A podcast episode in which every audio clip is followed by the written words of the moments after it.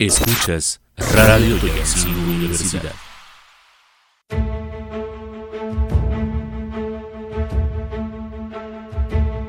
¿Conoces los misterios del siglo XXI?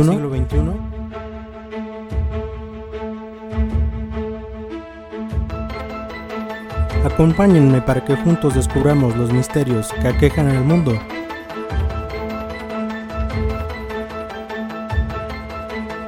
Un interesante viaje el que está por zarpar.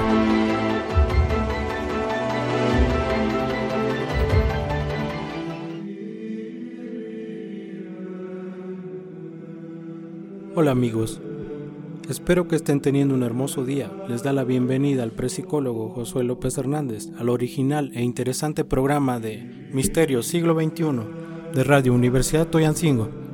El día de hoy conoceremos unos casos fascinantes, amigos, del tema de bilocación. Quédense hasta el final.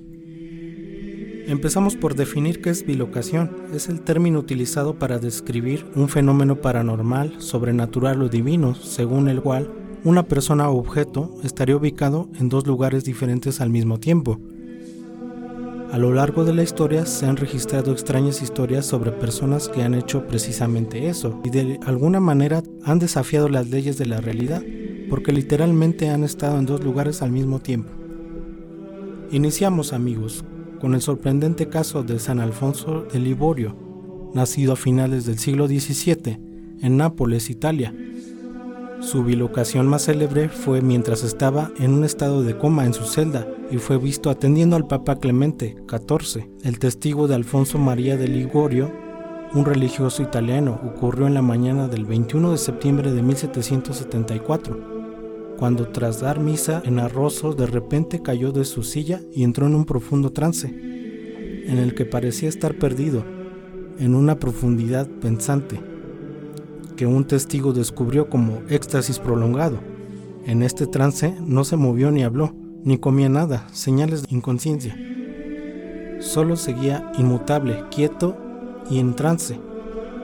Nadie sabía del cuarto y él permaneció en ese estado día y noche. Al otro día su estado no había cambiado, aunque sí dando signos de su respiración y los signos parpadeando esporádicamente, siendo la única evidencia de seguir vivo.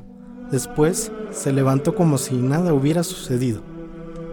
Continuamos amigos con el siguiente caso de bilocación. Caso San Antonio de Padua. En lo que respecta a los santos se documentó desde hace siglos. Uno de los primeros casos ocurrido en el siglo XIII. San Antonio de Padua, un sacerdote y teólogo portugués, fue además considerado uno de los mejores médicos de la iglesia por años, también conocido como San Antonio de Lisboa. Tenía la capacidad de estar en dos lugares al mismo tiempo. Uno de los sucesos más conocidos y bien documentado fue durante la misa del domingo de Pascua en la Catedral de Montpellier. Ahí había dado una gran congregación con clérigos que habían llegado a su parroquia para seguir a su sermón pero durante la misa y en un momento dado, San Antonio se dio cuenta de que había olvidado, de que había prometido cantar en un coro en ese monasterio cercano, justo a esa hora. Entonces, delante de numerosos presentes, se retiró con calma. Cubrió su rostro con la capucha antes de permanecer en silencio e inmóvil. En ese preciso instante, San Antonio apareció entre el coro del monasterio. Cuando terminó de cantar su cuerpo inmóvil en la catedral del Montpellier, de repente comenzó a moverse y continuó como si nada hubiera sucedido. Así demostró su gran capacidad de bilocación. Sorprendentes casos de bilocación, amigos. ¿Y a ustedes les gustaría tener el poder de bilocación? ¿Qué harían si tuvieran la habilidad para estar en dos lugares al mismo tiempo?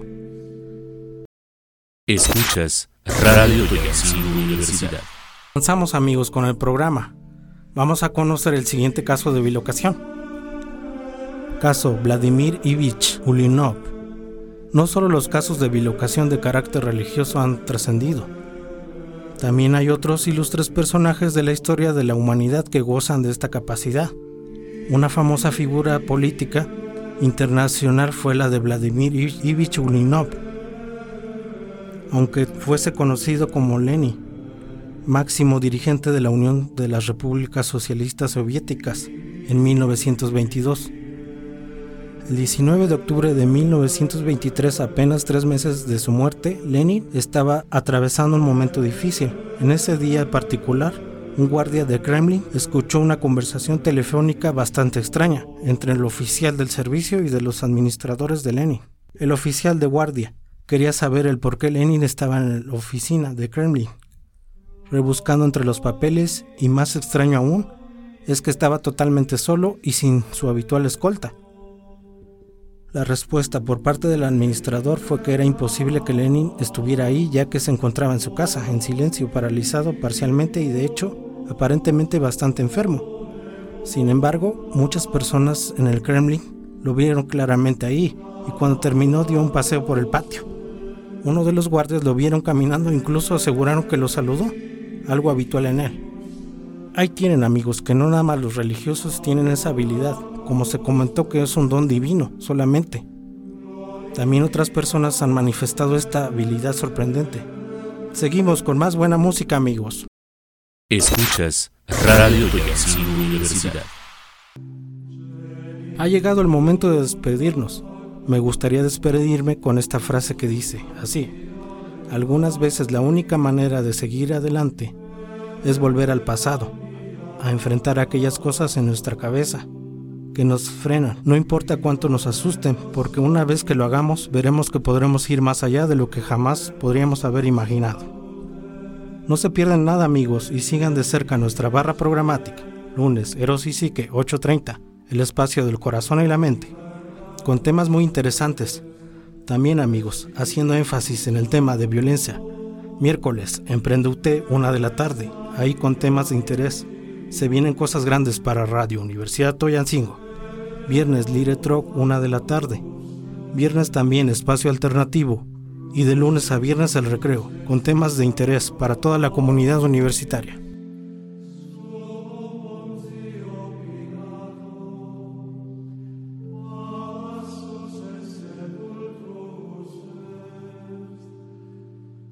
Escuchas Radio Universidad.